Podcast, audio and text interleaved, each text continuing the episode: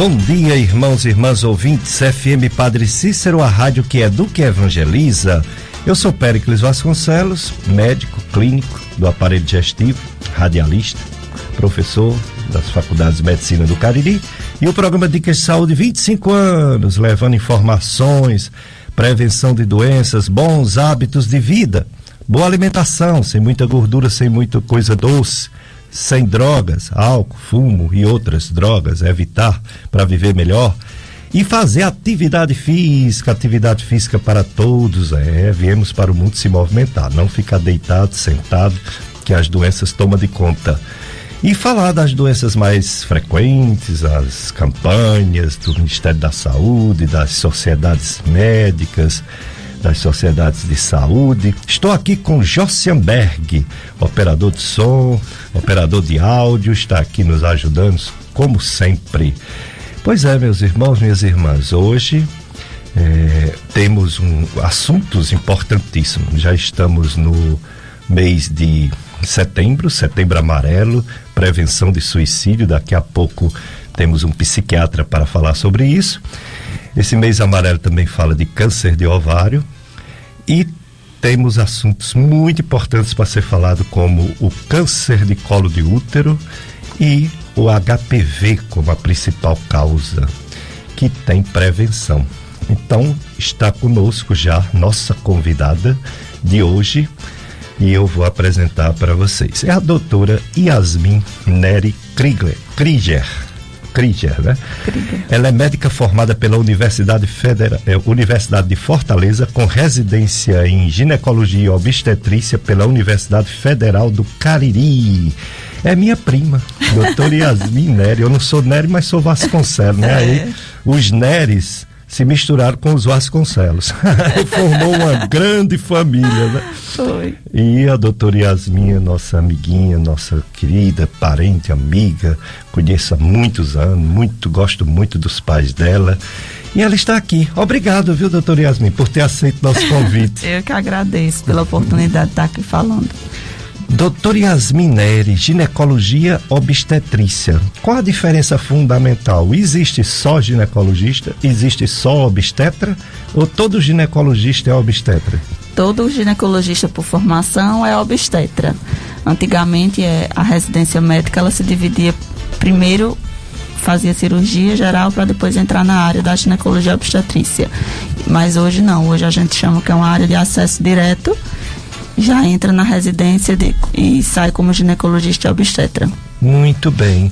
E assim, é, depois que, que tem a formação, você atua tanto na ginecologia, que é a clínica, quanto na obstetrícia, que é também até cirurgia, né? Existe cesariana né? e outras cirurgias isso. nos hospitais, né? Exatamente. A obstetrícia a gente atua mais nos plantões, nos hospitais, né? Hum. Mas eu posso acompanhar a gestante durante todo o pré-natal, né? Eu posso fazer um pré-natal de alto risco. Exatamente, eu, eu sou médico das antigas uhum. e o pessoal chega para mim e diz assim, doutor Pérez, eu tô com um problema na menstruação e coisa e tal. A gente orienta, mas eu, quando a pessoa quer muito que a gente passe remédio, essas uhum. coisas, aí eu explico, eu digo, olha, um médico clínico, porque eu não sou só gastro, eu tenho é. titulação em clínica médica. É. Um médico clínico, ele não opera. Um médico clínico, ele não é pediatra. e um médico clínico, ele não é ginecologista obstetra. Portanto, é. eu vou lhe encaminhar para um ginecologista. Isso. Não é mesmo? O pessoal acha que por ser um médico é para resolver tudo, quando tem essa especialidade tão importante que abrange a saúde da mulher. Exatamente. Não é? E, e, e dentro da, dessa saúde da mulher, que a mulher, mesmo saudável, ela tem que comparecer às consultas de rotina com o ginecologista para prevenir doenças, principalmente o câncer, né? Que tem prevenção. Quando a gente fala outubro rosa, novembro azul, é para descobrir cedo não é para prevenir, é para descobrir cedo. Agora, quando a gente fala de câncer de colo do útero, esse sim tem uma grande chance de prevenir para ele não acontecer, não é isso, doutora? Tem sim. O que a gente faz são os exames de rastreamento, que a gente chama. Ou seja, são aquelas pessoas que estão assintomáticas, não estão tendo nenhum sintoma, e a gente faz uma busca por alterações que podem futuramente levar a um câncer de colo uterino. E esse rastreamento é feito através do exame tão famoso que é a prevenção do colo do útero. Hum. Por isso que a mulher exame. tem que manter essa rotina de ir ao ginecologista para conseguir pegar alterações no exame precocemente.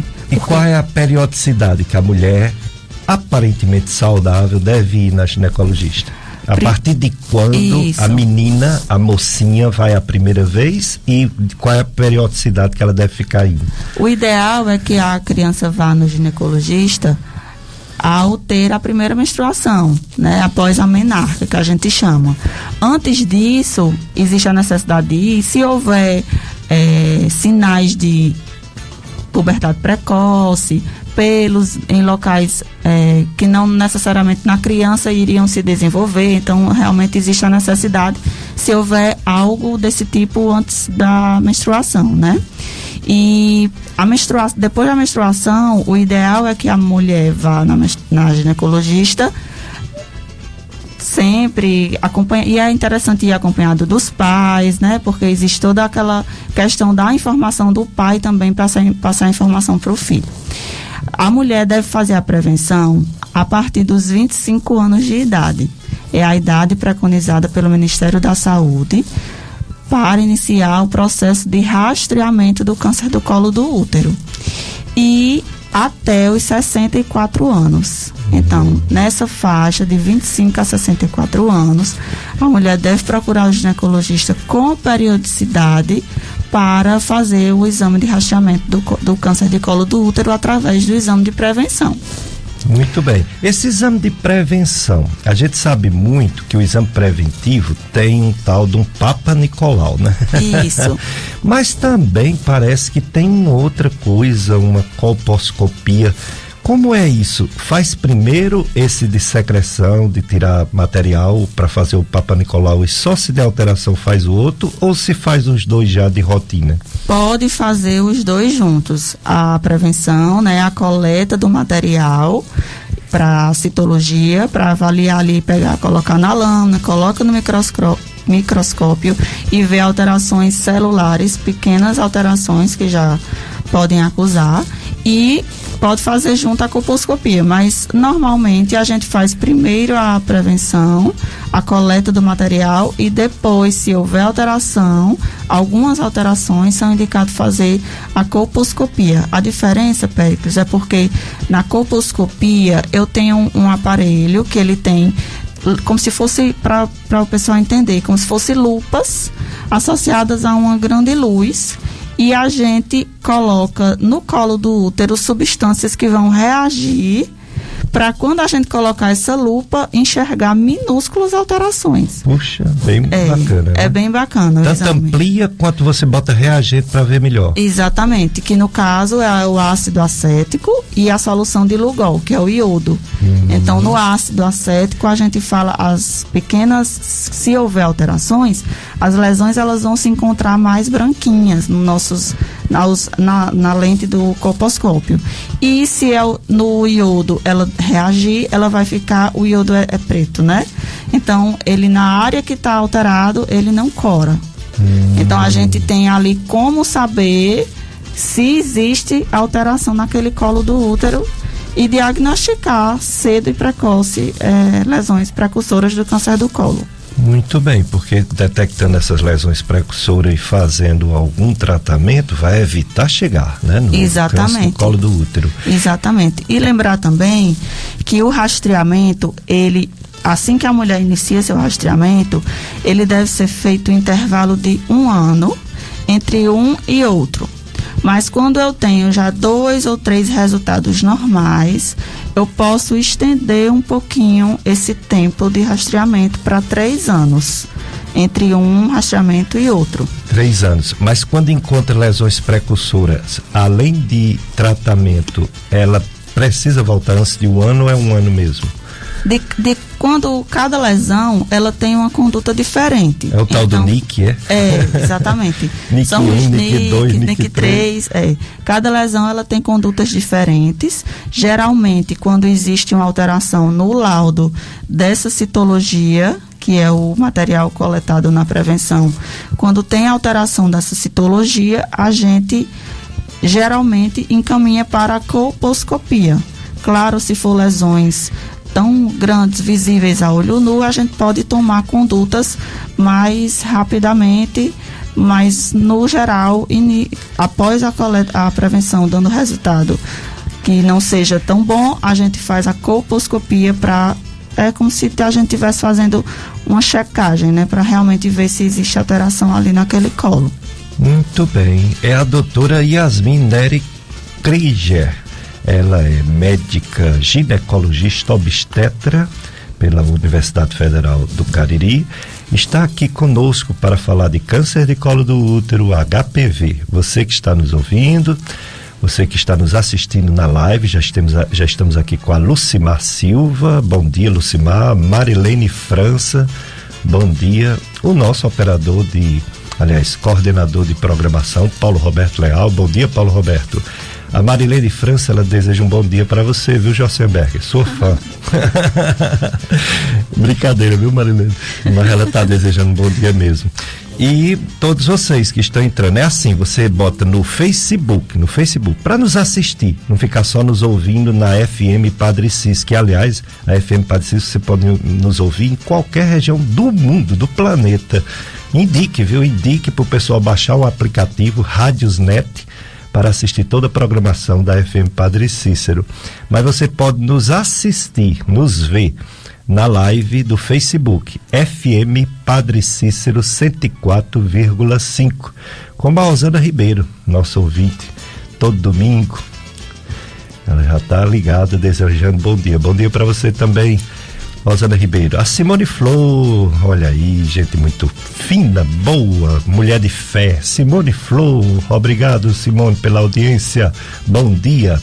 E é por aí, o pessoal fica entrando e podem fazer perguntas, viu? O tema de hoje você já sabe: câncer de colo do útero e a principal causa, ou a causa né, que leva, as outras só são fatores agravantes, mas a causa mesmo é esse vírus HPV que pode, além do câncer do útero, pode dar também é, câncer de pênis no homem, pode dar câncer na garganta de homem e de mulher. Então é muito importante, a doutora Yasmin vai já falar. Vida em primeiro lugar, na luta por participação popular, saúde, comida, moradia, trabalho e renda já. Acompanhe na FM Padre Cícero nessa segunda-feira, amanhã, 6 de setembro, 4 da tarde, até 6 da tarde, a mesa redonda sobre o 27 Grito dos Excluídos. Excluídos, excluídas. 2021. Participação, convidados especiais, mediação José Batista. Pois é, amanhã. Divulgue e sintonize FM Padre Cícero, a rádio que educa e evangeliza. Hoje a doutora Yasmin Neri Krilcher falando sobre câncer colo do útero, já começou a falar e vamos continuar perguntando até você ouvinte participar e perguntar também. Tire suas dúvidas, mande uma mensagem. 3512 2000, você pode telefonar, Josenberg atende. Ou então você pode mandar uma mensagem de, de, de WhatsApp esse mesmo telefone, 3512 2000. Então você manda uma mensagem ou de áudio ou escrito.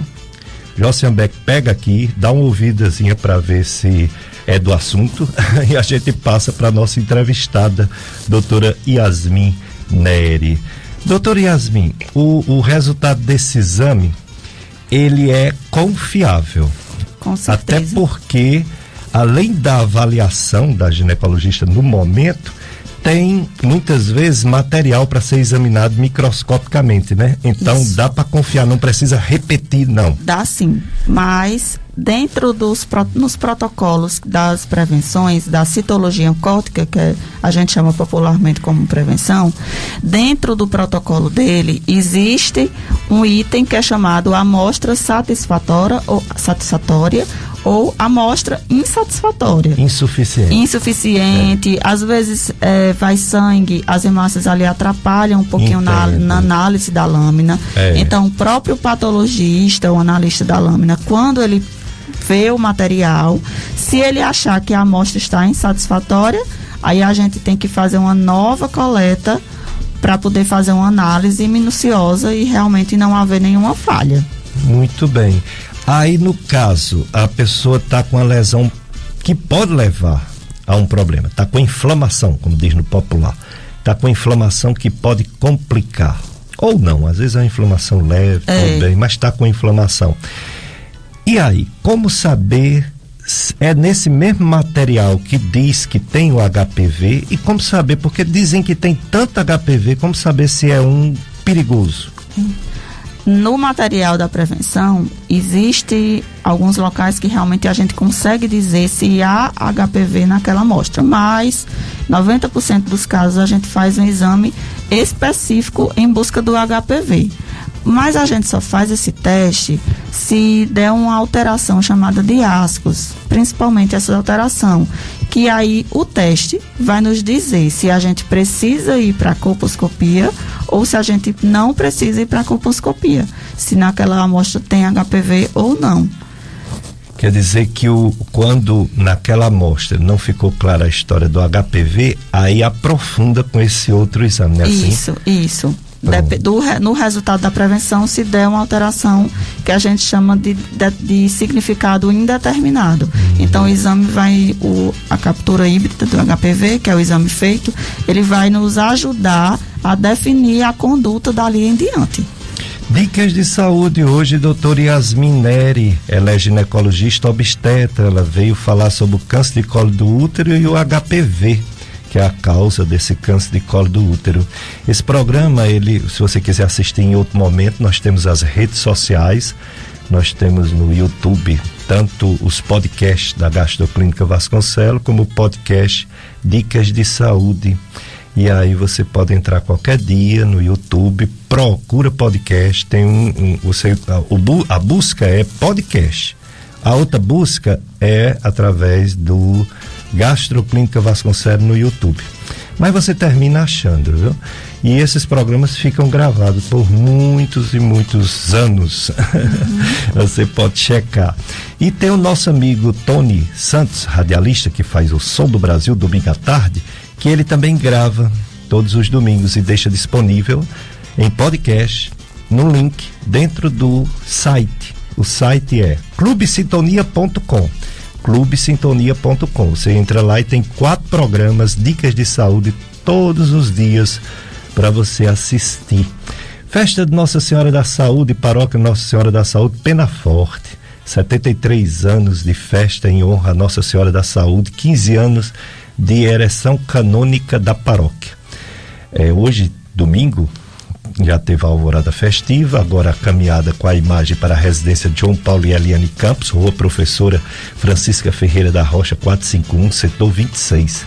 Sete horas vai ter a missa na matriz, sete da noite também outra missa e a sétima noite de novena catequese de primeira Eucaristia no noitário com a catequese de Crisma, texto das crianças, comerciantes e lojistas da cidade de Penaforte. Câmara de Vereadores, Poderes Executivo e Legislativo, Prefeitura Municipal de Penaforte.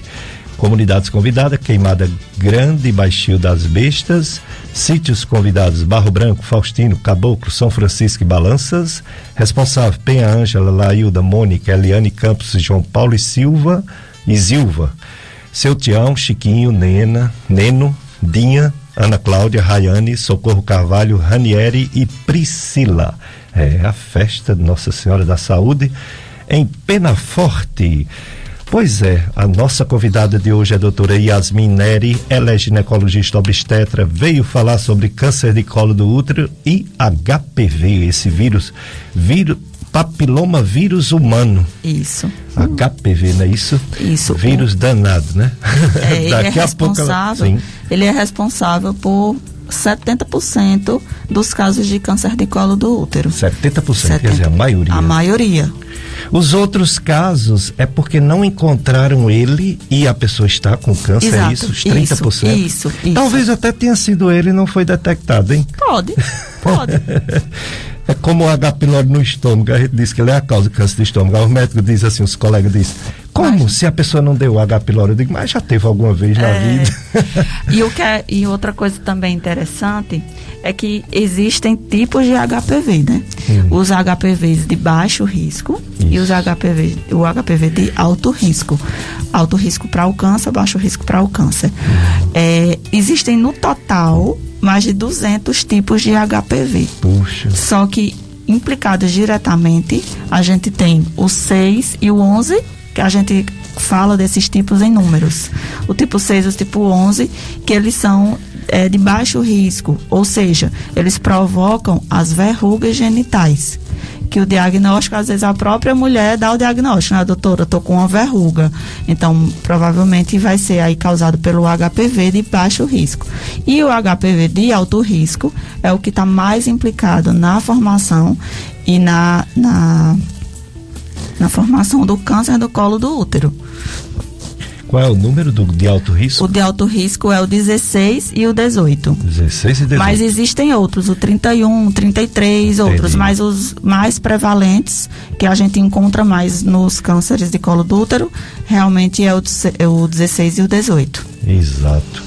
Josenberg, vamos para nosso primeiro bloco de apoio cultural. Depois a gente volta com mais informações da doutora Yasmin Neri Krieger.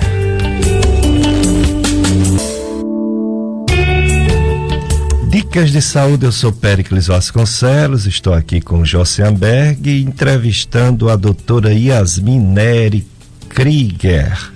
Ela é ginecologista obstetra, está falando sobre o câncer de colo do útero, sobre o HPV, principal causa. Doutora Yasmin Neri, é, qual a importância, qual a prevalência, o câncer de colo do útero? Ele era mais. Pronto? ele era mais ou menos como o câncer de mama antigamente. Mas graças a Deus, devido a essas prevenções, um programa bem feito no mundo todo, inclusive aqui no Brasil, diminuiu a incidência, está diminuindo a incidência do câncer de colo do útero. Mas ainda é bem frequente, não é isso? Ainda é bem frequente. O câncer do colo do útero, ele é a terceira causa de câncer nas mulheres no Brasil. A gente diz que tem 15 casos para cada 100 mil mulheres no período de um ano. E 100% dessas, desses cânceres, eles são causados, induzidos pelo vírus do HPV que a gente estava falando. Hum. Então, dizer, por isso que é muito ainda. frequente. É muito frequente. O primeiro lugar é o câncer de mama, né? Isso. Ainda. Depois entra o câncer de colo e reto, que é já a sua área. Isso. E depois vem o câncer de colo de útero. Então, é por isso, Péricles, que é necessário esse rastreamento. Porque a gente ainda não tinha falado aqui, mas a, a evolução do câncer de colo do útero a partir do HPV, ela é muito lenta então é por isso que a gente coloca essa, esse intervalo entre as prevenções de três anos, porque a evolução é muito lenta.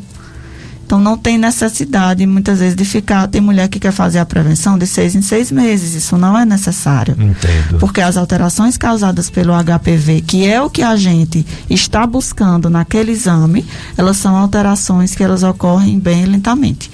Nas mulheres imunocompetentes, ou seja, aquelas mulheres saudáveis que não têm, não, não possuem nenhuma doença, não tem HIV, não faz uso de corticoide, não tem nenhuma outra neoplasia, nessas mulheres a gente diz que muitas vezes existe um clareamento das lesões do HPV. O que é isso? As lesões somem.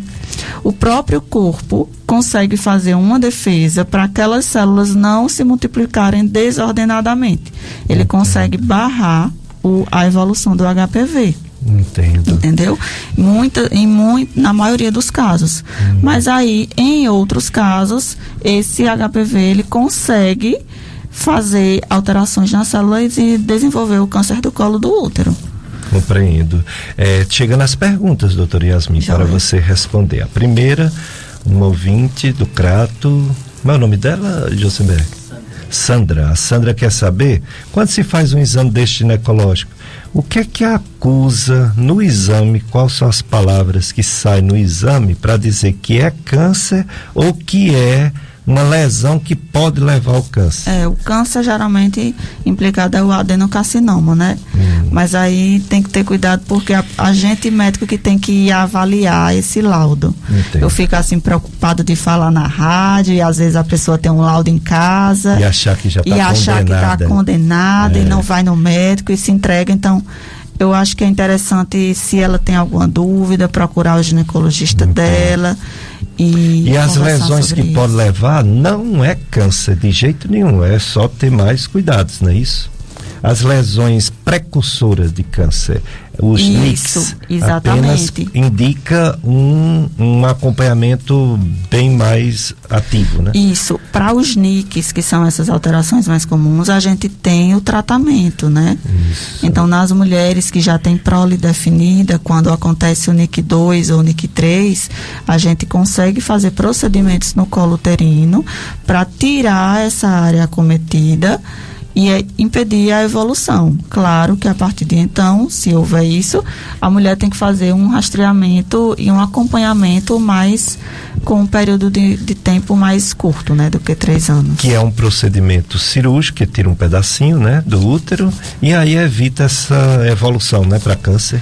Em alguns casos, a gente, se for uma área muito pequena, a gente consegue, até na biópsia, a, na, na colposcopia, já, tira, né? já, consegue tirar toda a área acometida. É, se não, e ela já teve filhos, já está satisfeita, pode retirar né, o, o, o, útero mesmo. É, a retirada do útero, ele, ela está bem estabelecida para quando existe já um adenocarcinoma e a hum. mulher já tem a prole definida. Entendo. Realmente já tem um câncer mesmo diagnosticado hum. e ela tem a prole definida, porque outras vezes na prevenção a gente consegue ver uma uma tendência a ter esse câncer, lesão de alto grau, algo do tipo. E aí a gente tem que fazer uma intervenção mais menos invasiva, vamos dizer assim. Uma outra ouvinte, ela me pergunta, é, bom dia para você, viu, ouvinte Drica. É, miomas pode se transformar em câncer mioma uterino? Muito raro. Raríssimo. Muito raro, muito raro, raríssimo. Existe uma chance, mas é muito pequena. Muito bem, ainda bem, graças bem, a Deus. Raro. Porque é, como é porque comum, né? É bem comum o mioma. Então, eu também é uma informação que a gente fica assim de. Dois áudios. De dizer na rádio, porque, ai meu Deus, tem um mioma. Não, gente, não vai. É, é raro, raro, raro, raro. Não vai se preocupar, não. Olha é acompanhar. Porque muitas vezes também o mioma tem um crescimento enorme. Tem, tem mulheres que chegam a, o abdômen fica como se fosse uma gestante do tamanho do mioma, né? Entendi. E aí a, ocasionando dor e tudo, realmente aí. Mais perguntas cuidar. para a doutora Yasmin Neri, agora em áudio, não é isso, Josenberg? Vamos ouvir a pergunta. Bom dia, bom dia para vocês todos aí, para a doutora. É, eu queria saber da doutora, assim, porque eu já fiz uma retirada de, do NIC, aí eu queria saber assim, é, porque eu ainda não voltei o retorno no, no médico, né?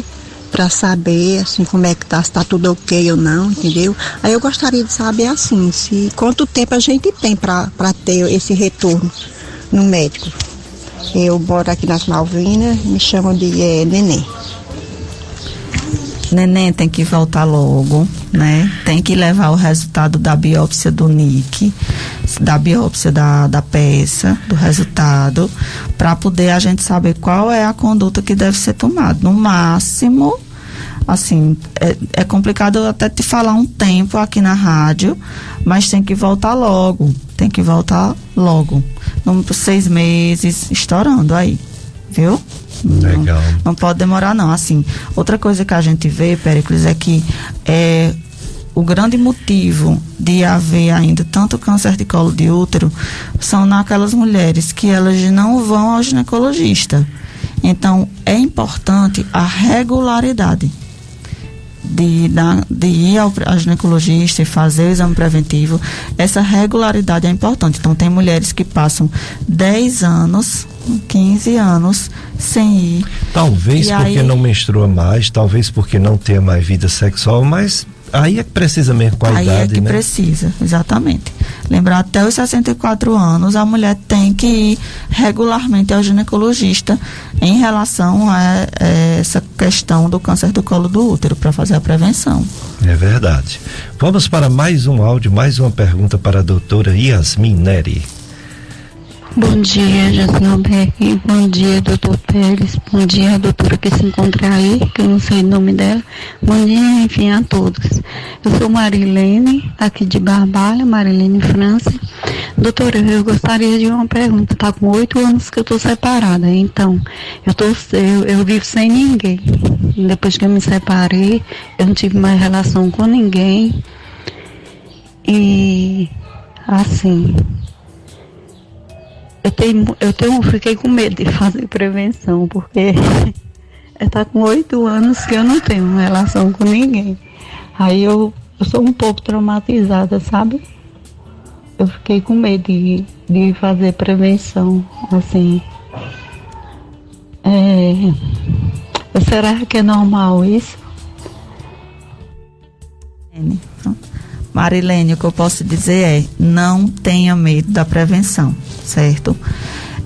Em relação a você não fazer mais depois que parou de ter relação sexual, isso é um mito que muitas mulheres acham que é para ser assim e na verdade não é. A mulher, depois que iniciou a atividade sexual, ela deve fazer o exame preventivo regularmente, se ela está com um parceiro ou não é independente, são duas coisas independentes. Teve uma relação sexual, então inicia o exame de prevenção a cada o inicial é com intervalo de um ano e aí depois de dois resultados normais nesse intervalo você faz a cada três anos tem que fazer se você faz oito anos que está sem parceiro e oito anos que está sem fazer o exame preventivo eu te aconselho para você procurar o seu profissional, seu ginecologista, ou pode ser feito também o exame nas unidades básicas de saúde. É um exame que realmente tem um acesso muito fácil da população. Eu lhe oriento a você buscar o quanto antes, porque como a gente estava falando aqui, o mais importante é a regularidade nessa, nessa realização do exame. A mulher não pode passar longos períodos sem fazer, porque o HPV, que é o vírusinho que dá o câncer do colo do útero, ele demora a ter, ele demora a evoluir até um câncer, mas é, o tempo é o, o nosso fator tem que ir a favor da gente. Então, se a gente descobre uma lesão no início, a gente consegue tratar muito melhor do que se a gente já encontra um câncer feito assim, um câncer de colo. Doutor Yasmin Neri, se fala muito da vacina para o HPV, para jovens, tanto meninos quanto meninas. Se a pessoa nunca tomou e já tem uma certa idade, não tem eficácia, não deve tomar essa vacina? Alguns estudos, eles é, colocam a vacina, estão tentando provar que a vacina age como um tratamento nas mulheres que têm o HPV. Uhum. Mas ainda cientificamente não existe nada comprovado que ela faça esse papel. Entretanto, é, a vacina na bula da vacina, ela pode ser usada nas mulheres até os 45 anos. Ah, muito então, bem. é, mas essa oferta é na rede privada. Na uhum. rede pública, realmente são só os jovens, que é os meninos. A partir de que idade, menino e menina? Os meninos são de 11 a 14 anos e as meninas de 9 a 14 anos. Muito são importante. duas doses. Muito um importante. intervalo de zero e seis meses. Seis meses. Toma uma, doses. seis meses depois toma outra. Pois é, muito sem importante. reforço demais, porque essa vacina ela, ela consegue proteger contra os quatro tipos principais desse HPV. Então, o 6, o 11, o 16 e o 18, que é o que a gente falou aqui. Tanto aqueles de baixo grau para desenvolver, como os de alto grau. Né? Ela consegue abranger tudo. E aí é uma novidade é que possivelmente, futuramente, a gente vai ter uma vacina que abranja por nove tipos. Né? Então, ele pegue bem mais tipos de alto grau e pegue esses outros de baixo grau. Uma proteção maior. É, tomara que chegue logo essa. É, mais uma pergunta para a doutora Yasmin Neri. Bom dia, diz a, a, a ouvinte. Eu queria só uma explicação. ela fez uma colposcopia e deu sim o vírus HPV. Seis meses depois, fez, já não deu mais. Segundo ela, não deu, acusou mais o HPV. Isso quer dizer que na próxima colposcopia não vai dar mais ou esse vírus pode voltar? É, não é comum dar uma vez e não dar outra vez, né? O que, ele, o que acontece aqui na coposcopia, ela pode ter dados, lesões sugestivas do HPV. Então, se já deu uma vez, provavelmente aí esse vírus ainda tá e tem que fazer teu exame na periodicidade recomendada, não pode falhar. Muito bem. Tem mais um áudio, Josenberg? Dois mais perguntas para a doutora Yasmin Neri. Vamos ouvir então? Bom dia, doutora. Meu nome é Nilma. Doutora, eu tenho 52 anos. Aí eu queria saber assim, se eu já estou na menopausa, porque já está com três meses que minhas regras não vêm, mas eu não estou sentindo nada. Era normal, vinha normal. Mas só que a partir desses três meses não veio mais e eu não estou sentindo sintoma nenhum.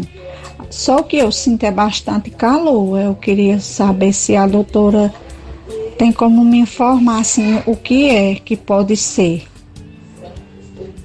Se eu devo procurar um ginecologista, porque eu já faço minhas prevenções diárias, né? Todo ano eu faço normal. Pronto, doutora. Esse calor, esse calor que você está sentindo, provavelmente ele é decorrente de uma fase da vida da mulher chamada de climatério, né? Climatério não tem assim muito a ver com o assunto que a gente está falando, mas é importante sempre ter alguma pergunta, sabe, Périco, sobre isso aqui é. que eu venho. O climatério são as primeiras é, alterações no período da perimenopausa. A mulher pode começar a sentir esse calor, pode começar a ter essa irregularidade menstrual, como você relatou também. E é interessante buscar um ginecologista, porque existem sim hoje alternativas para a mulher ter uma boa qualidade de vida. Muito bem. É, uma das ouvintes que já falou, ela quer saber mais, ela está preocupada muito com esse HPV crônico, né? Que dá. É, faz tratamento, volta, mas tá ali o HPV. Ela quer saber se vai ter problema se tiver filho se vai ter alguma alteração para a gestação e para o filho. Eu sei. A transmissão do HPV no parto, é, geralmente é quando é um parto vaginal, que a mulher tem lesões de verruga na vulva e acontece a transmissão pela na via de parto, mas habitualmente não, não transmite, não é uma transmissão vertical que a gente diz. E nem é causa filho. de aborto? Não, não é causa, não é causa de, de, aborto, aborto mas, não é causa de anomalias fetais. Não, também certo. não. É uma coisa bem local, mas é interessante falar que um dos tratamentos para para o HPV é, para as lesões do HPV realmente é a conização. Que é isso? Eu retiro um pedacinho do colo do útero em formato de cone. E aí, para algumas mulheres que não têm a prole definida, isso pode é, prejudicar o seu futuro obstétrico. Então, nas mulheres muito jovens, a gente evita fazer essas intervenções no colo e faz um acompanhamento mais rígido, vamos dizer assim, para não precisar fazer isso, para não comprometer parto prematuro. Então temos que ter cuidado na hora de fazer é, intervenções em mulheres muito jovens. É falado assim, no Brasil outra coisa que acontece é, nos países em desenvolvimento de um modo geral e é uma tendência mundial também é que as mulheres comecem a ter relações sexuais cada vez mais cedo. Então, se eu tenho mulheres tendo relações sexuais cada vez mais cedo, eu tenho mulheres entrando em contato com o HPV cada vez mais cedo. É. E por isso que eles colocam a idade de 25 anos, porque nas mulheres jovens e imunocompetentes, como eu falei aqui, o corpo tende a debelar essa infecção contra o HPV. Entendi. Só que se essa mulher fizer uma prevenção muito jovem e acusar um HPV e aí ela começar a fazer intervenção, o futuro obstétrico dela vai, pode se comprometer. Então tem que ter uma avaliação bem cuidadosa antes de fazer qualquer intervenção no colo uterino é, de uma mulher jovem.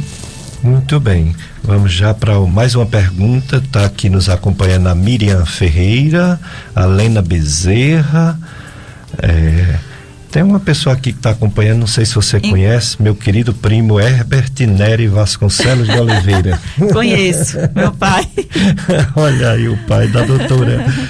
Tudo bom, Herbert? Você está bem? Flávia está bem? Gosto muito de vocês e estou feliz aqui pela primeira vez na vida entrevistando umas, eu considero uma sobrinha. É, é uma prima segunda, né? Eu considero uma sobrinha. A Yasmin Neri, que maravilha. Parabéns, viu, para vocês e parabéns para ela, né? Tão preparada, né? Tão jovem, tão preparada. Excelente. Indico, viu? Ginecologista, obstetra, doutor Yasmin Neri, aqui no Juazeiro. Tem uma pergunta para ela de áudio. Vamos lá ouvir. Vamos ouvir. Bom dia, doutora. Doutora, gostaria de saber assim, porque eu tenho uma filha com 5 anos e eu fiz prevenção esses dias, não deu nada, deu tudo normal. Só que assim, eu tomo comprimido ciclo 21 há mais de seis anos. Aí agora eu queria engravidar.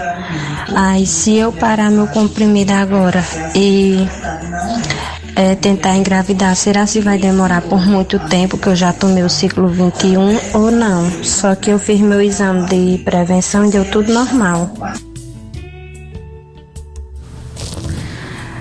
A mulher que ela usa anticoncepcional, é, independente se ela usa 10, se ela usa 5, se ela usa 15 anos, quando ela para, se ela não tiver nenhuma doença de base, ela pode já engravidar depois de dois ou três ciclos menstruais. Então é só parar o anticoncepcional e tentar. E aí o período para se engravidar é o período de um ano. Então se não engravidar, se não engravidar logo nos primeiros meses, não fique aflita. Você tem um ano para engravidar, viu? Pois bota mais Deixa eu falar sobre o sintoma. Dicas de saúde, doutora Yasmin Neri. Tem sintomas, doutor Yasmin, as pessoas que têm esse problema de câncer colo do útero, alguma, é, o HPV dá algum sintoma ou não? Olha a importância da prevenção de novo. A maioria dos casos é assintomático, ou seja, a mulher não tem nenhum sintoma. Às vezes os sintomas eles vêm se manifestar quando o câncer já está em estágio avançado, quando ele já está ali aderido à bexiga, ele pode dar uma, um, uma urina com a presença de sangue ou alterações no hábito intestinal, porque já está indo para o reto. Então, a maioria dos casos é assintomática e as outras vezes são principalmente porque o câncer já está bem evoluído. Outro sintoma que pode acontecer é o sangramento depois das relações sexuais.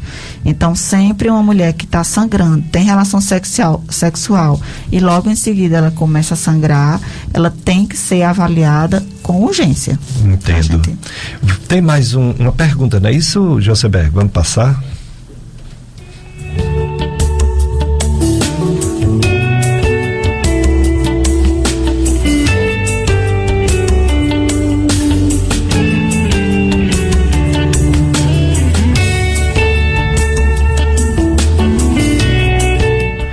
Na verdade é a Maria do Triângulo, né? Ela quer saber se uma mulher que tem é, HPV de repetição é, seria de repetição? Não, é porque tem, né? É porque sempre acusa. É porque né? ah, sempre acusa, é. Entendi. lesão. É, e, e, em relação a, aos sintomas, a doutora já falou. Agora, em relação ao HPV, é, não existe tratamento específico, né? Não, não existe um remédio que acabe com esse danado, é, não, só a vacina. É, né? no caso das lesões das verrugas, a gente pode usar e a verruga acabar, né? Mas para as lesões do colo do útero, não, só a vacina, que é como eu falei, prevenção, né? É uma prevenção primária que a gente fala. Pronto, então, doutora Yasmin, muito obrigado por ter vindo. Aonde uma pessoa consegue uma consulta com a doutora Yasmin Neri? Qual local de atendimento? Os locais de atendimento? Eu que agradeço. Acho maravilhoso sempre participar aqui. As ouvintes são bem é, mandam as perguntas, são bem participativas. Eu atendo na Imédica, na, ali na Avenida Leão Sampaio. Sei. Atendo na Femi Clinic, que fica no, dentro do Hospital São Marino, na Lagoa. Seca. E atendo na Clinicentro, ali na Rua São Pedro, que é vizinho à Aliança de Ouro. Atendo, atendo nesses três locais. Sei. E, e quando precisa assim, fazer um parto, hospital, onde a doutora Yasmin trabalha? Aí eu trabalho, faço lá no São Marino ou no São Vicente, em Barbalha. São Vicente de Paulo, em Barbalha, Isso, né? Isso. Agradecer. Vou chamar outras vezes. Obrigada. Foi bom demais. Você tá ótima e eu fico muito orgulhoso de ter essa parente, né, tão especializada num assunto tão importante que é ginecologia e obstetrícia. Obrigada, eu que agradeço e sempre que precisar, contem comigo para educar a população. Eu acho muito interessante essa educação em saúde. É muito interessante para a gente promover saúde, né? Que bom, obrigado, Obrigada. doutor Yasmin Neri. Josenberg tem mais um bloco, né, de apoio cultural. Depois a gente vai para a segunda parte do programa sobre o Setembro Amarelo, é, mês de conscientização sobre suicídio.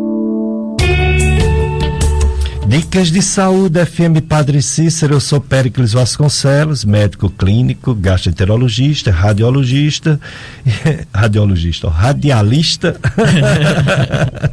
radialista concursado, com concurso, né? Concurso, concurso. 25 anos, dicas de saúde, é, já 25 anos. E agora vamos mudar o foco entrevistamos a doutora Yasmin sobre câncer de colo do útero HPV. Agora o assunto é o Setembro Amarelo. O Setembro Amarelo é o mês de consciência, de eh, orientação sobre esse tema tão delicado que é o suicídio. Então, para falar sobre o Setembro Amarelo, está aqui conosco o, o doutor David Gregório. É, o doutor David Gregório é um médico psiquiatra é, e veio falar sobre o Setembro Amarelo, a origem desse, desse, dessa campanha Setembro Amarelo. Ele ele foi nosso aluno na Estácio FMJ, Dr. David Gregório. É, pós-graduação em psiquiatria, faz é, mestrado, ele é mestrando em ciências de, da saúde da Faculdade de Medicina do ABC Paulista, atua na área de psiquiatria, hipnototerapeuta, ele utiliza a técnica de hipnose ericsio, ericksoniana, Ericksoniana, ericksoniana, como complementação da terapia medicamentosa. Ele tem o consultório, daqui a pouco ele vai confirmar que ele é, é, atende no CAPS infantil em Juazeiro do Norte e atende também no CAPS 3 de AD em Barbalha, atende em três centros terapêuticos, faz trabalho de reabilitação de pacientes. É, ele vai explicar depois esse adictos, é, adictos, são né? pacientes é, viciados, dependentes Ah, químicos. entendi. Uhum. E também com eh, tratamento de transtornos mentais graves. Bom dia, doutor David Gregório. Muito obrigado por ter aceito nosso convite para falar desse mês de eh, Setembro Amarelo, suicídio. Bom dia, doutor Félix. É uma satisfação estar aqui com o senhor, dividindo novamente uma mesma sala. Não vou entregar nossas idades, mas já tem alguns anos. Ó, mas é uma satisfação rever o senhor. você tem a idade do meu filho, Sim, Filho. é, a gente- 1989, né? A gente já a- quase pegou a mesma turma. Isso. Ela é só de uma turma na minha frente. Isso. Mas é uma satisfação estar aqui com você falando sobre esse tema, né? Que é um tema delicado, mas precisa ser falado, né? Precisa. É, muitos antigamente, né, tinham esse, esse tabu. A gente ainda tem hoje o tabu, até mesmo no meio científico, é, falar a respeito de suicídio. Mas a gente tem que falar, a gente precisa falar, né? É importante. Porque se falar, se agir, se ajudar, se acolher, pode salvar vidas, não é isso? Com certeza. E é nossa função, né, como cidadão, também é a função é, do Estado também é, falar sobre, né, é, investir né, em saúde mental, né, para combater o suicídio, né, prevenir o suicídio, né. Exatamente. E tudo isso pode ser divulgado na, nas redes sociais, televisão, rádio. Uhum. Aliás, falar em rádio, pensavam que a televisão ia acabar com o rádio. Não acabou. Pensavam que é, as redes sociais iam acabar com o rádio. Também não acabou. O rádio foi que entrou dentro das redes sociais. Vai se adaptando, né? Vai se adaptando, né? Exatamente. É, o, o, agora mesmo, vocês já sabem, a gente está numa live na internet, né, no Facebook, a rádio dentro, a Rádio Padre Cis, dentro do Facebook, nessa live que vocês podem nos assistir. Essa, invista, essa entrevista com o Dr. David Gregório, psiquiatra, que vai falar sobre esse tema tão polêmico e sensível que é o suicídio. Portanto, o rádio ele continua moderno, se adaptou, transmite sentimento, desperta sensações, informa e alega, é a companhia de todas as horas. A Rádio FM Padre Cícero, ela tem diferencial, porque é uma rádio educativa, é uma rádio religiosa e informativa, né? Educativa, também informativa de todos os aspectos, não só o aspecto educacional, mas também o aspecto religioso. Pois é, da Fundação Salesiana de Dom Bosco. Então você pode divulgar sua marca nesse meio de comunicação que é o rádio, a Rádio Padre Cícero. Marca, produto, serviço, pode mandar para cá.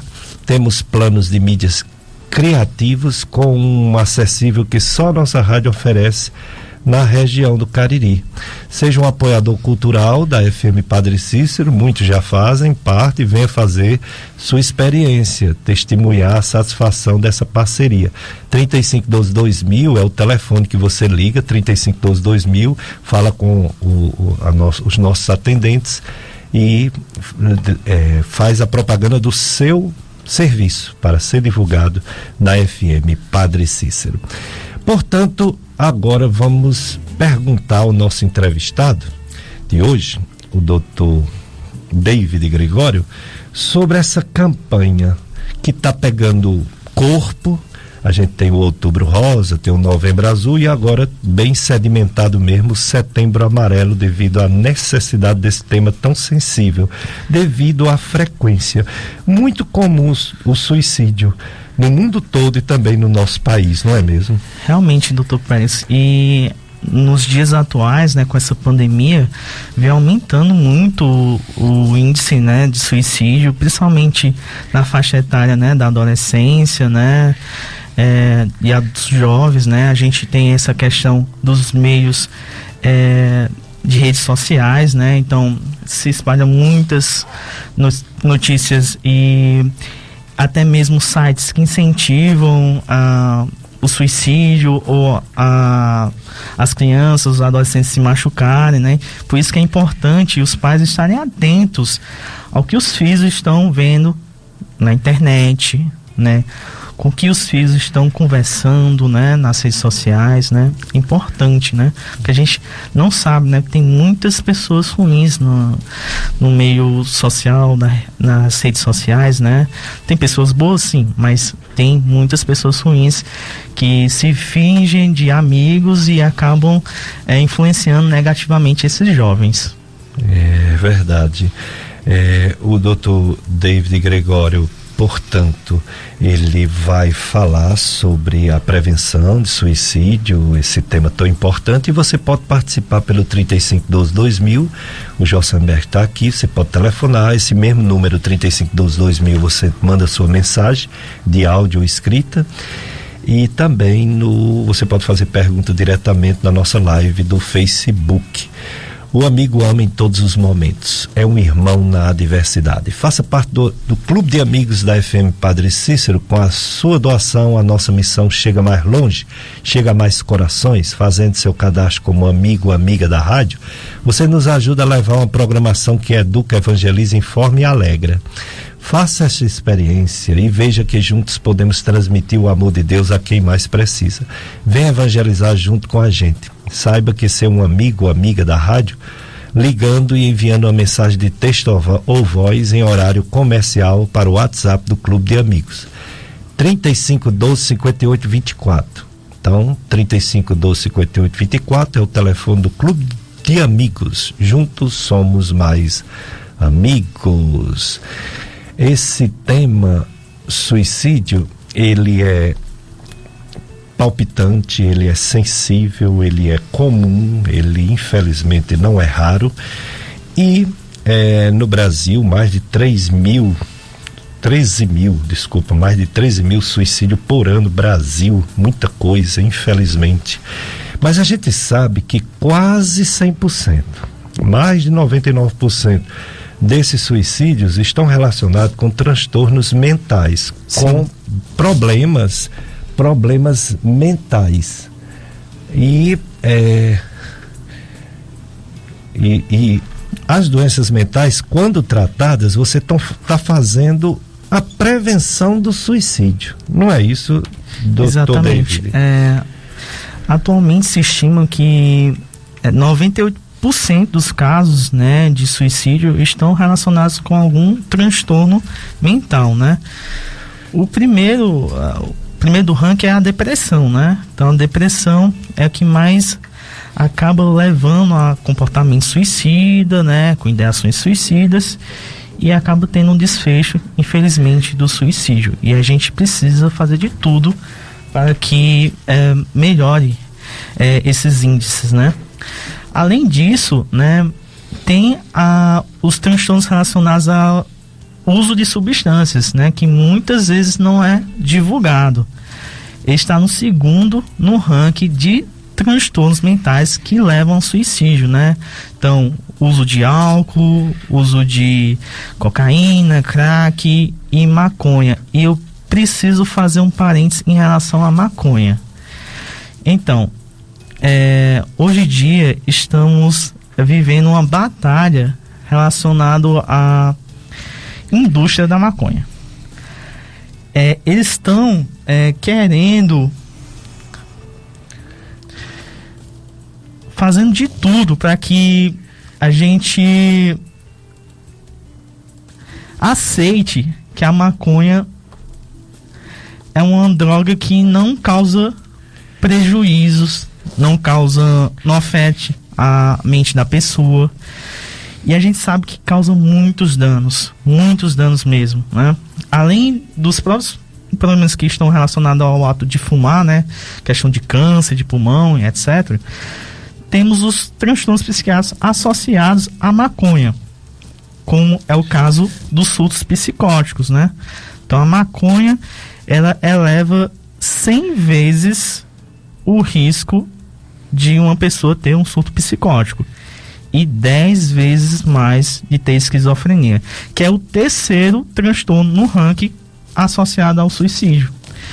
Então, a maconha, é, hoje em dia, a indústria da maconha está querendo nos empurrar medicamentos à base de canabidiol, sem que tenha estudos suficientes para demonstrar a segurança e a eficácia dessa droga.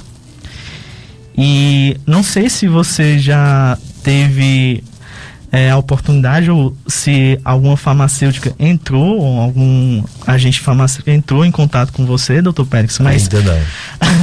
a gente da psiquiatria já estamos é, sofrendo, não digo assédio, mas realmente uma estão entrando constantemente em contato para que a gente abrande essa questão da, do uso do canabidiol. Mas assim, eles estão querendo passar como suplemento, sendo que realmente a gente não sabe a segurança dessa substância, não sabe a indicação para era, né? É, estão querendo que a gente utilize em várias doenças, né? É, por exemplo, Parkinson, Alzheimer, é, outros distúrbios como autismo, é, tipo, é aquela substância que serve para tudo, né? E a gente precisa desconfiar disso, né?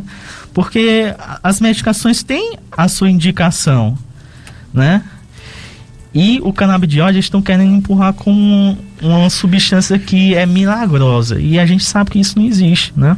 Exatamente. E sem contar que a maconha aumenta a ideação suicida. Olha aí. E ela fica no organismo por 28 dias, se acumulando no tecido gorduroso. né? É, eu não sei se está relacionado, mas, por exemplo, no Uruguai aumentou muito o índice de suicídio depois da legalização da maconha. Olha aí. Será que está relacionado? Não sei. Provavelmente tenha alguma relação. Então a gente precisa falar isso para os pais, para orientar os jovens, né? Porque acham que a maconha é uma coisa tranquila. Não é. É uma droga muito pesada. Não é mesmo. Não vão encontrar eco. Nas pessoas que têm consciência e na ciência, medicina baseada em evidência científica, MBE.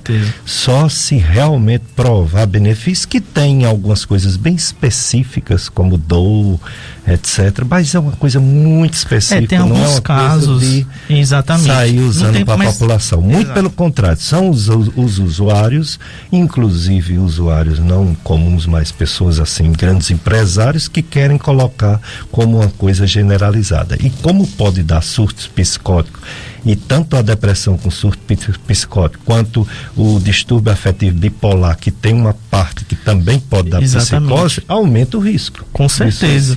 Com certeza.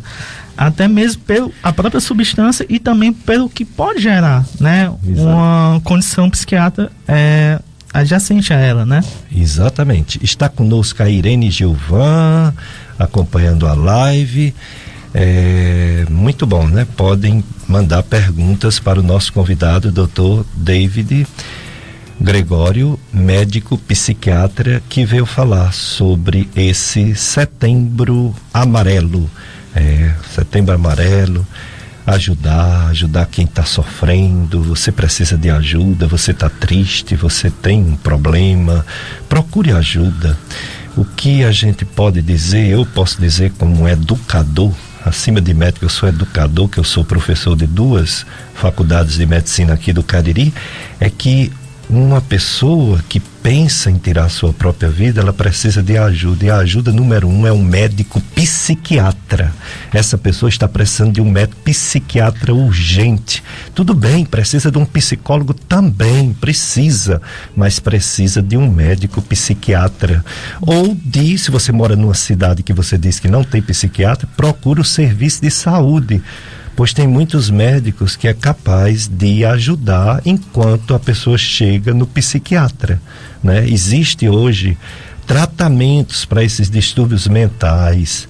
Por isso que não fique em casa, não fique e você familiar de alguém que já tentou suicídio, não fique só pedindo a Deus que ele não repita o ato encaminhe essa pessoa, leve essa pessoa num psiquiatra para que essa pessoa tenha um chance de um tratamento que vai evitar novas tentativas. Já chegando perguntas, viu, para o doutor David Gregório. A pessoa diz assim: Bom dia, doutor Pérez, bom dia, bom dia, doutor David, FM Patrícia, ouvintes. Essa pessoa quer saber se o topiramato pode ajudar uma pessoa que está viciada na maconha de largar esse vício? Então, o topiramato ele é uma medicação é, que é utilizada tanto como anticonvulsivante, mas também para compulsões, né, transtorno do impulso, né. Olha, assim, eu não tenho é, dados assim em relação ao topiramato ao uso de dependência de maconha, né. É, mas para outras substâncias, sim. É, até mesmo utilizo para dependência de álcool, crack, cocaína, né? Mas a gente sabe que a parte da maconha é muito a questão social, cultural. E é. a gente precisa modificar isso, entendeu? Exato. Essa questão dessa cultura que a gente tem da maconha hoje em dia, é, a gente precisa, como profissionais da saúde, tentar combater isso, cara. Mostrar que realmente tem eh, malefícios que se, por exemplo, tiver alguma substância da maconha, por exemplo, o canabidiol, que tenha alguma eficácia em algum transtorno, deixe fazer os estudos suficientes para assegurar a segurança dela, né? Saber se realmente ela é eficaz, né? A gente não pode dar uma medicação sem saber disso, né? Por exemplo, é, a gente tem um antidepressivo como esse talopram. Ele passou 20 anos de estudos para chegar no mercado. E aí o pessoal está querendo cortar o caminho, né? E fazer com que a maconha é, seja empregada, né, como medicamento, mesmo tendo sem ter o estudo suficiente, é, sem saber a eficácia dele e também a segurança, né? É verdade. Tem aqui uma pessoa muito amiga, amiga da Rádio Padre Cícero, que faz o melhor bolo de pote do Cariri. bolo no pote mini donuts, brownie e outras delícias. Você encontra do Doce de Mãe Delivery. Faça seu pedido ligando ou enviando uma mensagem para o WhatsApp 988466044. 988466044. Nos, siga o Doce de Mãe 21 no Instagram. É assim, arroba doce.d.mãe21 arroba doce.demãe d.mãe 21 no Instagram, certo pessoal? Doutor David Doutor Gregório. Eu só queria complementar a, a resposta anterior é, estratégias para a questão do uso de maconha, na né, dependência de maconha. Uhum. É a questão da mudança de hábitos, né? Você uhum. tem que ter uma mudança de hábitos, você tem que cortar aquelas relações que levam a você utilizar maconha, porque tem as amizades, tem aquelas reuniões que você sabe que você vai usar maconha. Então você não pode mais ir para essas reuniões, não pode ter essas amizades. Você tem que ter, é, tem que cortar a relação, você tem que fazer atividade física, você tem que é, fazer mudanças muito bruscas na sua vida para tirar essa droga da sua vida, né? É o ambiente, né? O ambiente Exatamente. que a pessoa anda, a, os, os, amigos, entre aspas, que incentiva, Sim. né? Isso é um problema muito sério. Portanto, por um lado, a ciência, a psiquiatria tratando os males, tratando as doenças mentais. Por outro lado, ah, o comportamento das pessoas que não devem beber muito, não devem Exatamente. fumar muito, os não devem usar maconha, os vícios, né? Exatamente. Os vícios diversos. Uhum. E pedir ajuda, se você, por exemplo, perdeu seu emprego, se você, por exemplo, perdeu um relacionamento amoroso que você gosta muito, você Realmente. precisa de ajuda por um período porque você está fragilizado, não é isso? E acaba é, vendo a maconha como uma saída, ou outro tipo de droga como uma saída, uma falsa bengala, né, para esse problema que você está enfrentando, né? Mas acaba que isso gera outros problemas, né, no futuro, né? Como gera, né? Como é. gera, porque é uma droga, e droga não deve ser incentivado de Exatamente. forma alguma, nós não faremos isso jamais. É, agora sim, doutor David Gregório, além do psiquiatra que presta uma ajuda que não tem igual a um paciente com risco de suicídio e também a psicologia, que pode ser feito pelo psiquiatra, que tem formação para isso, mas pode ser feito por um profissional que a gente chama de psicólogo, né? Psicóloga. Mas uma pessoa também pode pedir ajuda a leigos. Existem leigos preparados, treinados. Tem até um telefone, Sim, né, que a pessoa um, pode ligar. Tem um canal, né, que é disponibilizado, né, pelo Ministério da Saúde, né, é, para que o, o pessoal ligue, né, que está com ideação suicida ou que quiser conversar. Então tem disponível, né, é, um canal do Ministério da Saúde, né, para atender esses casos, né? Legal. Uhum. Você sabe o número para o pessoal saber? Se eu não me engano é o 140, né? O canal é, Isso. é para que é o Disque Ajuda. O né? Disque Ajuda é. para pacientes que estão com esse problema, estão com esse comportamento, ideações suicidas, procurar alguém para conversar, orientar, né? Porque muitas vezes é, não tem isso em casa, um acesso a conversar com, com, a, com a pessoa da família, porque a gente sabe que tem muita psicofobia, né? Que é, tem parentes que acham que é besteira, que é falta de fé e acaba que isso atrapalha o paciente a procurar ajuda, né? É hoje essa ferramenta importantíssima que existe, a MBE, Medicina Baseada em Evidência, já tem estudos provando de que o uso de determinados medicamentos para distúrbios mentais diminuiu muito o suicídio. Que maravilha, né? Hoje tem como Exatamente. provar que um remédio, não um remédio sozinho, claro, tem que ter um acompanhamento psicológico, tem que ter a família, tem que ter um ambiente favorável, mas um medicamento pode ajudar a pessoa a ter menos ideia suicida, né? Exatamente. É, os principais medicamentos são os antidepressivos, porque a principal causa do suicídio é a depressão, então a gente trata depressão com antidepressivo, mas tem alguns outros medicamentos que é, viram que eles têm uma ação anti-suicida, né? Por exemplo, o carbonato de lítio, que ele é um estabilizante de humor, que já é comercializado já tem é, anos, né? Décadas, né? E é um medicamento que ajuda a diminuir mais esse comportamento suicida, ideias suicidas, né? E é muito utilizado, eu utilizo muito nos meus pacientes, né? Que tem esse comportamento suicida. Além disso, temos também o clozapina, né? Nos casos de esquizofrenia, que está muito relacionado a ideias suicidas ou tentativas suicidas, o clozapina também tem uma ação anti-suicida nesses casos, né? Muito bem, então psiquiatra, esses medicamentos nas mãos dos psiquiatras é uma benção, é uma maravilha, é uma, é uma benção dos céus, benção de Deus. Agora na mão do leigo, na mão de um balconista de farmácia pode dar um probleminha, É. claro, que é droga, né? É, realmente, realmente. A droga bem usada é um medicamento, a droga mal usada é uma droga letal às vezes. Então E vamos tem para que saber a dosagem, né? Com certeza. também, principalmente quem sabe é o psiquiatra. Mais um bloco de apoio cultural, Josenberg. Depois a gente volta com mais eh, entrevista com o doutor David Gregório, psiquiatra.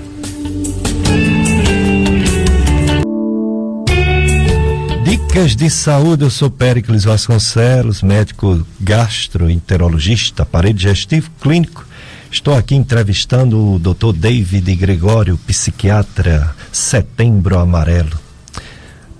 Suicídio, que problema, né?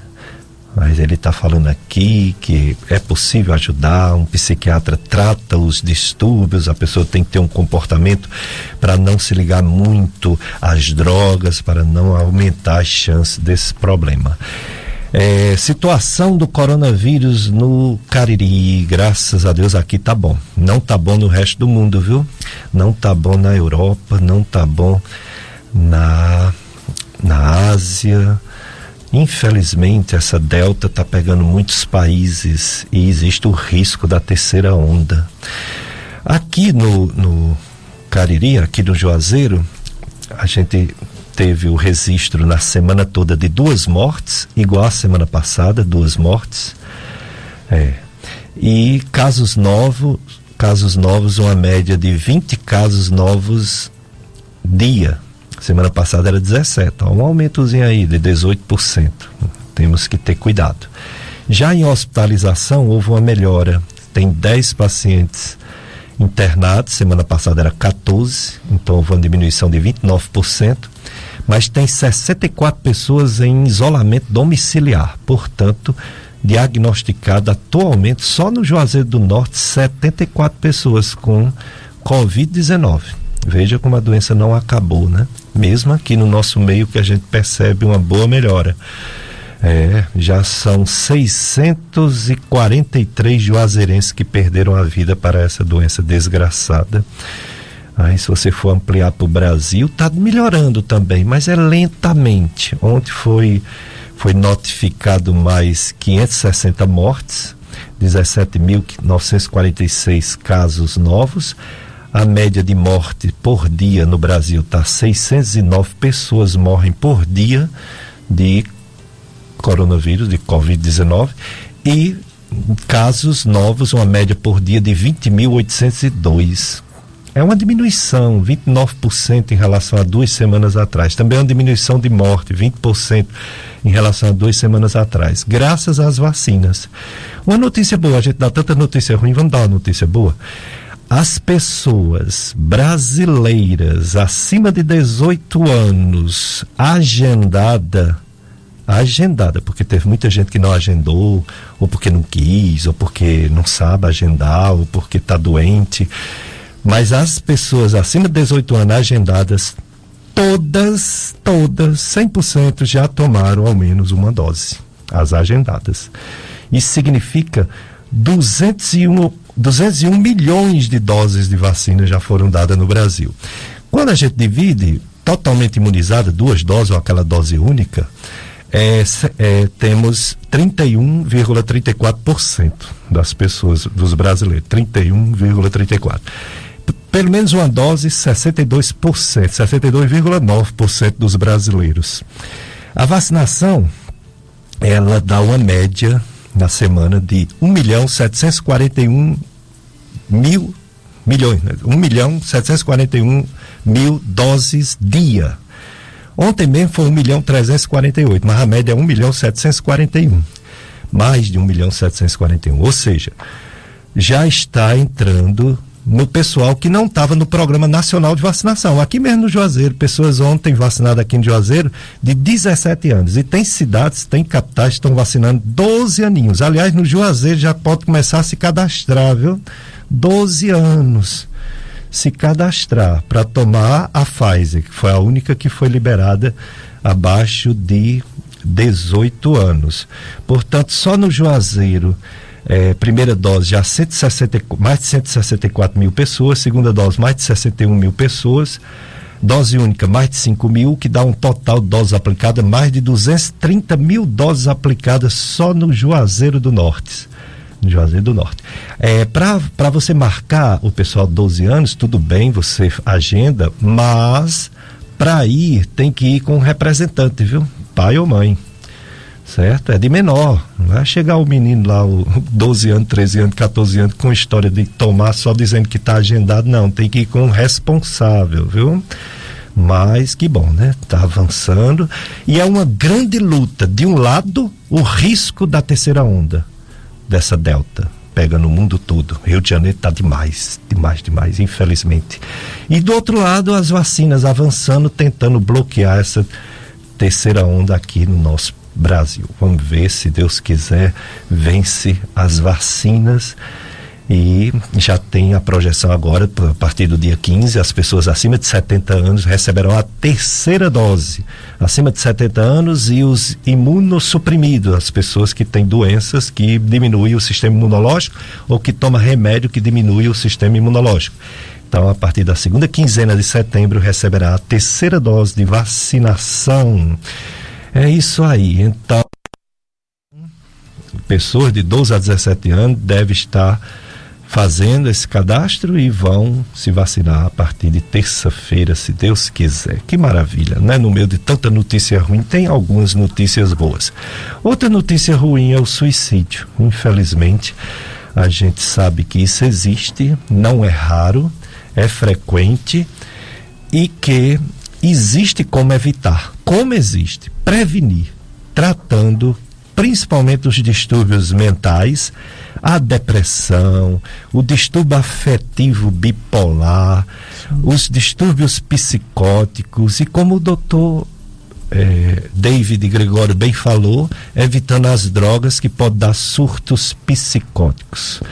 Doutor David, a depressão foi chamada já há muito tempo de o mal do século, juntamente com a ansiedade, continua sendo.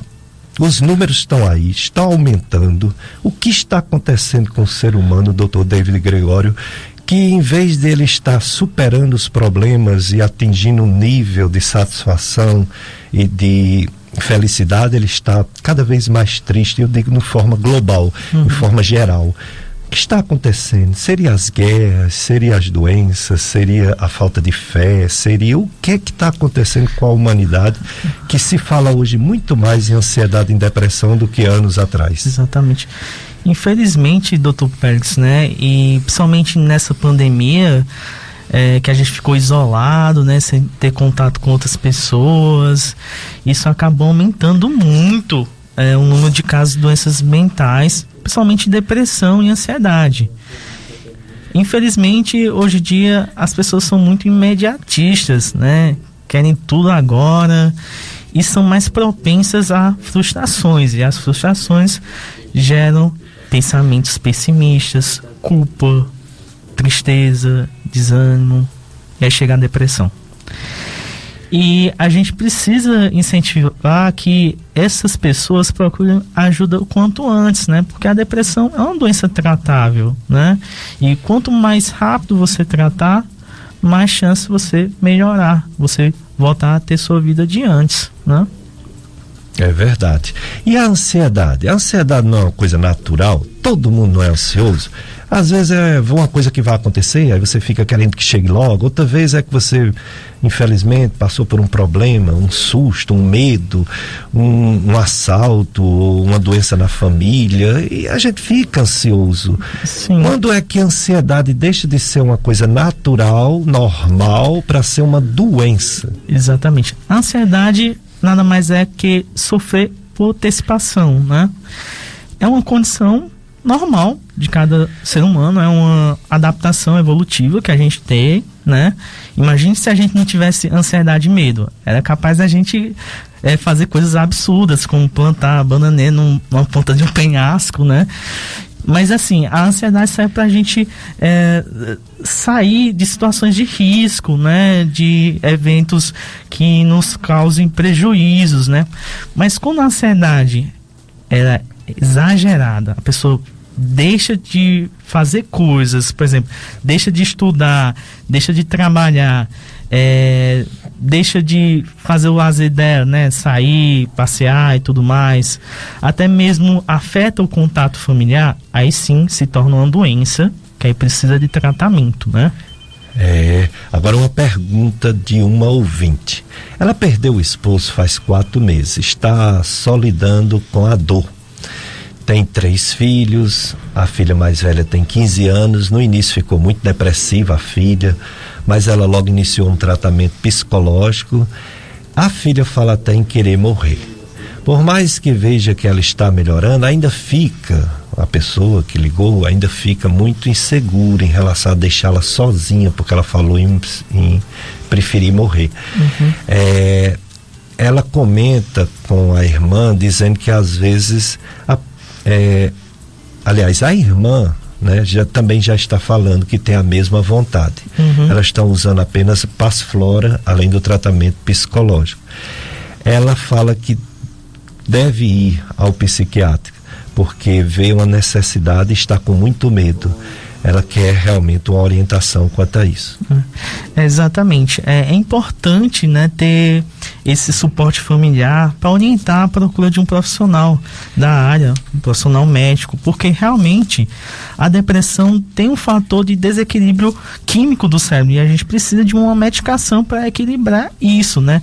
Tirar esses pensamentos e ideações suicidas. A gente não consegue é, tratar a ideação suicida é, só com fitoterápico, com passiflora ou terapia. É claro que a terapia é muito importante, é fundamental, mas precisa de medicamento, precisa de um acompanhamento médico, psiquiátrico, né, nesses casos. E ainda, é, só falar a questão é, do, dos fatores de risco, tem a questão hereditária, genética, né? Um, um sério caso disso, de suicídio relacionado a questões hereditárias, é da família Vargas, né? O ex-presidente Getúlio Vargas, né? E acabou, né? Infelizmente se suicidando, né? A gente, todo mundo sabe disso, né? Tá na história, né? Ele entrou para a história, né? É, e mas ninguém sabe, mas o filho dele cometeu suicídio e recentemente o neto dele cometeu suicídio também. Olha aí. Então tem fatores genéticos associados. E aí a gente precisa que esses pacientes, né, que têm essa história na família de suicídio, e é sempre importante que o médico psiquiatra pergunte se na família teve casos suicídios, né, para acompanhar esses casos, né? É importante ter esse acompanhamento, pelo menos psicológico, né? Terapêutico, mesmo que a pessoa não tenha nenhum distúrbio mental, né? Mas é preciso ter esse suporte, né? É, é, importante. E no caso né, da, da nossa ouvinte, é importante que ela leve realmente para o psiquiatra, né, para passar um tratamento correto. Provavelmente as filhas dela estão com depressão, não tem como afirmar, mas realmente tudo indica e precisa de um tratamento, né? É verdade. O quanto antes. É quanto antes leve para o psiquiatra, viu? No, o psicólogo é muito bom, continue na psicóloga, Com mas certeza. leve no psiquiatra também, porque esse medicamento que você citou aí, ele é um paliativo, né? É, o não- paliativo. Ele, ele é um fitoterápico, ele ajuda um pouco no sono, mas realmente não trata a depressão, né? A gente precisa de medicamentos realmente que tem estudo, base científica que mostra melhora no, no tratamento da depressão, no comportamento suicida, né? Então é importante que ela procure ajuda nesse sentido. A dona Isabel, nosso ouvinte, ela faz uma pergunta que é bem comum e bem interessante. Ela diz tem 79 anos, tem muita ansiedade e quer saber qual a medicação. Aí eu lembrei que as pessoas, quando perguntam assim qual o remédio, qual a medicação, esquece que cada pessoa é única. Deus não criou duas pessoas iguais, nem três, nem quatro, nem dez, nem mil, nenhuma. É, todas são diferentes. Então, só uma boa análise de preferência com psiquiátrica para saber qual o melhor medicamento para cada pessoa. Não é mesmo, doutor David Gregório? Com certeza. E até a gente brinca é, no meio da psiquiatria, porque se você levar é, em relação ao diagnóstico, né? Porque se você levar um mesmo paciente para três psiquiatras, eles vão ter três visões diferentes, vão ter três diagnósticos, possivelmente, né? Porque realmente o paciente é um mundo, né? A gente pensa ele como um todo, né? Tem suas aflições, tem as frustrações, tem é, suas crendices e a gente precisa analisar tudo isso na consulta, né? Para passar a melhor conduta para o paciente, né? É, tem outra ouvinte, a dona Josefa, ela relata uma situação muito triste. Ela relata que perdeu o filho há apenas três meses e não consegue esquecer o filho. Quer dizer, ela ainda está na fase do luto, Luto. natural e vai ser a vida toda. Dona Josefa, a senhora nunca vai esquecer, mas Deus vai consolar o seu coração e vai lhe dar esperança que um dia a gente acredita na vida eterna, vamos todos nos encontrar diante de Deus. Mas Dona Josefa está sofrendo, doutor David Gregório. O que falar para ela? Então, é realmente procurar um suporte é, de profissional da saúde mental, né? É, primeiramente, no caso, um terapeuta, um psicólogo, né? Se for necessário, ele encaminha para o psiquiatra, né? A gente sabe que existem é, o luto patológico, né? Que é o transtorno de luto complexo, né? Que é quando a pessoa, depois de um ano, né? Da perda do ente querido, né? Ele ainda sofre com consequências muito intensas, né? E aí precisa realmente de um tratamento, de um acompanhamento, né? E é importante que ela tenha esse suporte, né? Principalmente de um terapeuta, né? Dicas de saúde. Olha só, ninguém sabia, mas enquanto vocês estavam ligando, uma pessoa foi escolhida para receber um brinde do, da clínica do Dr. David Gregório. E quem foi escolhido para receber esse brinde foi exatamente a dona Josefa, ela que perdeu o filho, viu? A senhora pode vir aqui na rádio segunda-feira, amanhã, né? Ou mandar alguém vir buscar, viu? O brinde do doutor David Gregório, é do Dona Josefa, viu? Que ganhou. E nossos votos de que Deus amenize, amenize seu sofrimento, né? Passa um bálsamo na sua alma e que ele receba na glória, da sua glória. Você não tem morte não, viu? Vai ser para a eternidade, para nós cristãos, a morte não é o fim, é uma passagem para a verdadeira vida, a vida com Deus, né? Aqui é passageiro, é uma experiência, mas a vida é eterna para sempre. Doutor David Gregório, muito obrigado por ter aceito nosso convite, ter vindo aqui falar desse tema tão polêmico que é o suicídio. E eu gostaria que você falasse para o povo que sofre, ou para quem tem na família alguém que já tentou, tentou tirar a vida. O que fazer? O que dizer a uma pessoa que está desiludida da vida, doutor David? Em primeiro lugar, é, não julgue essa pessoa. Não critique. É uma doença como qualquer outra. É, só porque a gente não vê com uma ferida, com uma úlcera, não quer dizer que não seja uma doença. Precisa de suporte, principalmente familiar, precisa de um acompanhamento médico com profissionais de saúde, né? tanto o psiquiatra como o terapeuta, né? Isso é importantíssimo, né? Que os familiares ajudem, apoiem, é, é, incentive a procurar ajuda, né? E que saiba que todas essas doenças têm tratamento, né? Tanto com medicação, tanto com as estratégias complementares, como terapias, mudanças de hábitos, né, como é, evitar o consumo de álcool, cigarro, outras drogas, atividade física, que é muito importante, né, porque quando você faz atividade física, você libera substâncias no cérebro que é parecido com as substâncias que a gente é, faz com que o medicamento aumente, né, lá no cérebro. Então, você fazendo atividade física, você está também se tratando, né? de uma certa maneira. Então a gente precisa que é, essas pessoas procurem ajuda, né? Se você está precisando de ajuda, é importante que você procure.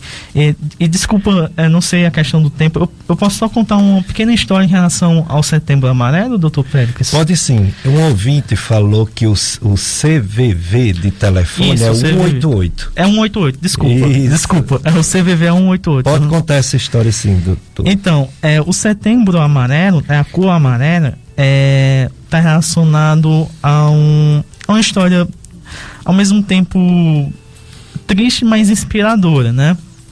É, em 1994, um, é, um norte-americano, 17 anos, né? É, Mike Amy, ele infelizmente faleceu, ele suicidou, né? E os pais dele, né? O Dale e a Darlene, né? Eles criaram um instituto, né? Que faziam palestras, né, para incentivar, é, para ajudar essas pessoas que como o, o Mike é, eles, eles, tinham problemas né, de depressão, de comportamento suicida e o Setembro Amarelo veio em relação a um bem querido do Mike, que era um carro, um Mustang, uhum. que ele tinha amarelo, que ele cuidava demais desse carro.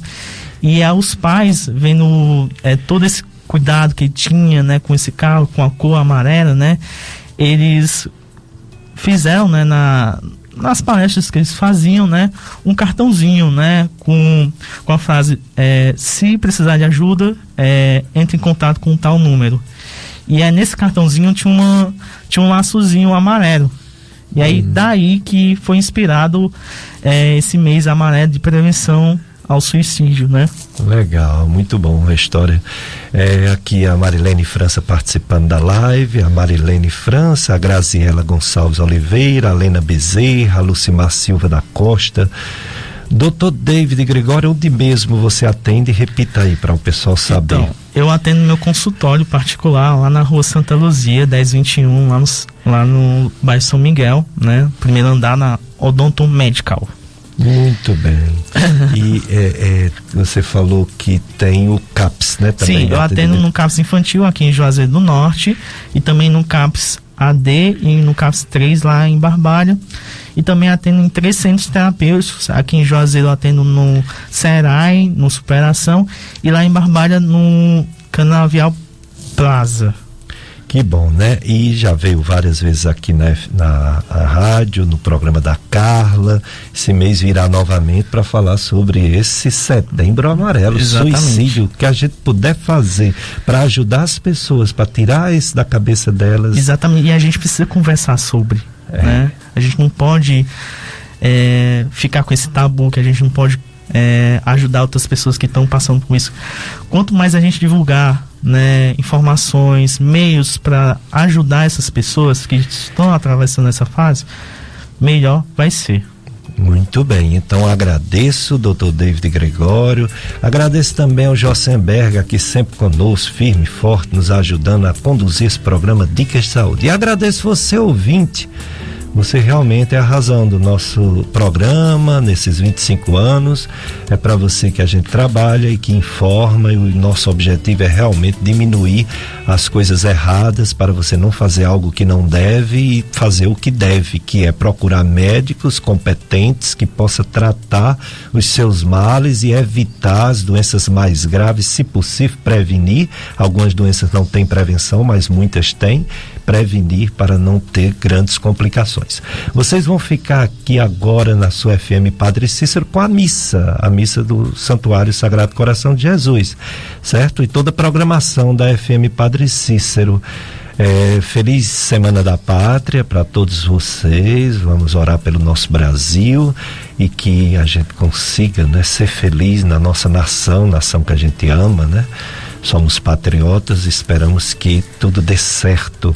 Dia 7 é feriado, mas vai ter uma participação importante de saúde no Jornal da Tarde. O doutor Alisson vai falar sobre o Setembro Verde, é sobre o câncer de intestino câncer de colo que está infelizmente aumentando no mundo todo. Já é o segundo que mais mata homens, perdendo só por de próstata, e o segundo que mais mata mulheres, perdendo só para o de mama. Então é importante no Jornal da Tarde do Watson Rodrigo. E você, ouvinte, deseja um domingo cheio de Deus, cheio de paz, cheio de amor. Um abraço para todos.